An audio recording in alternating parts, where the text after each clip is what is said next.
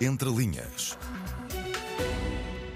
Boa tarde, professora Paula Espírito Santo. Assistimos eh, desde o início da campanha eh, polémicas atrás de polémicas eh, marcadas na campanha da AD. Isso também acabou por marcar,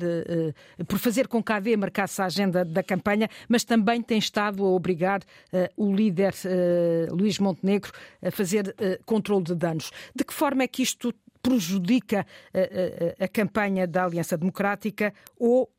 pelo contrário, beneficia na medida em que está a marcar a agenda? Eh, podemos dizer que, do ponto de vista mediático, pelo menos está a marcar a agenda. Eh, contudo, eh, temos muitas dúvidas que possa beneficiar a AD, na medida em que vemos que o líder da AD, Luís Montenegro, tem vindo sucessivamente todos os dias com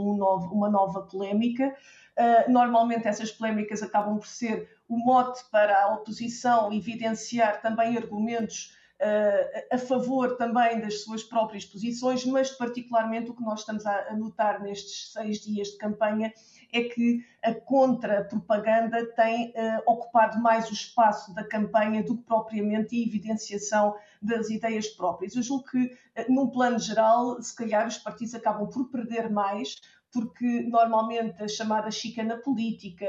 as críticas, este tipo de, de forma sistemática de apresentar a campanha acaba por desvalorizar também a própria credibilidade dos líderes e creio que esse é talvez o fator principal que prejudica também a canalização da atenção dos eleitores. Claro que é importante que os argumentos também se esgrimam na praça pública, que se desmontem uh, todas as inconsistências do ponto de vista, muitas vezes do ponto de vista científico, do ponto de vista técnico. Uh, também se percebe que no, no caso da AD está a haver alguma dificuldade em passar uma mensagem de coerência ou de consistência interna, na medida em que Luís Montenegro tem vindo todos os dias, sistematicamente, seja pelo tema da imigração, o tema da interrupção voluntária da gravidez, agora mais recentemente eh, este tema das alterações climáticas, tem tido necessidade de reposicionar a mensagem e dizer que se demarca, que não concorda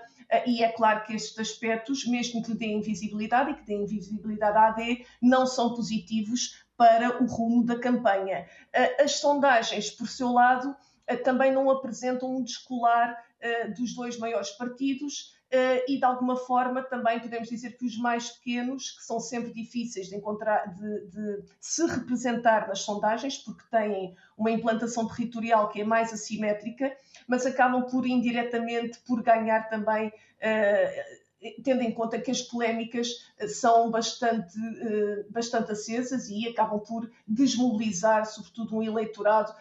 que pode encontrar, particularmente seja na AD ou seja no PS, que tem ocupado mais o tempo a criticar, uh, pode desmobilizar-se. Vemos também que da parte de Pedro Nuno Santos houve um apelo a um voto útil, mas um voto útil na esquerda, o que não é de estranhar, porque ele também é, é o homem da geringonça. Uh, à direita, vemos, por exemplo, uh, um apelo mais incisivo da parte de Luís Montenegro na AD, mas, por sua vez, por exemplo, Rui Rocha também apela ao voto útil na direita e, naturalmente, claro, uh, na iniciativa liberal.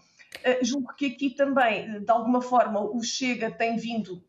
a perder algum espaço eh, na medida em que eh, está a haver uma, uma diversificação e uma melhor, eh, mesmo agora nesta fase após debates, mas está a haver talvez um melhor aproveitamento do espaço mediático por parte dos partidos mais pequenos, precisamente por isto que acabámos de ver, e depois há aqui alguns argumentos que começam a ser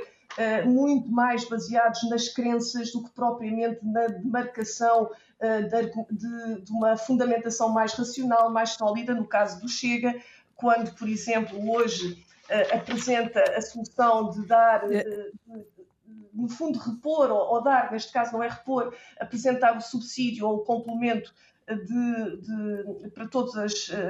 todas as forças de segurança, incluindo a PSP, a GNR, os guardas prisionais. Peço para concluir, professora. Eh, esse, esse argumento uh, acaba por ajuntar ao argumento de ontem, onde iria, uh, que não está no seu programa, o argumento de ontem, onde iria uh, tornar gratuitas todas Cinco as autostradas, o seu programa dizia apenas as autostradas do interior, e fizeram-se contas, mais de mil milhões de euros seria só essa parte. A questão que se coloca também é quem é que vai pagar e qual é a execuibilidade das suas medidas. Paula Espírito Santo, marcamos encontro para amanhã, já na edição de fim de semana do Vamos a Votos Legislativas 2024. Entre linhas.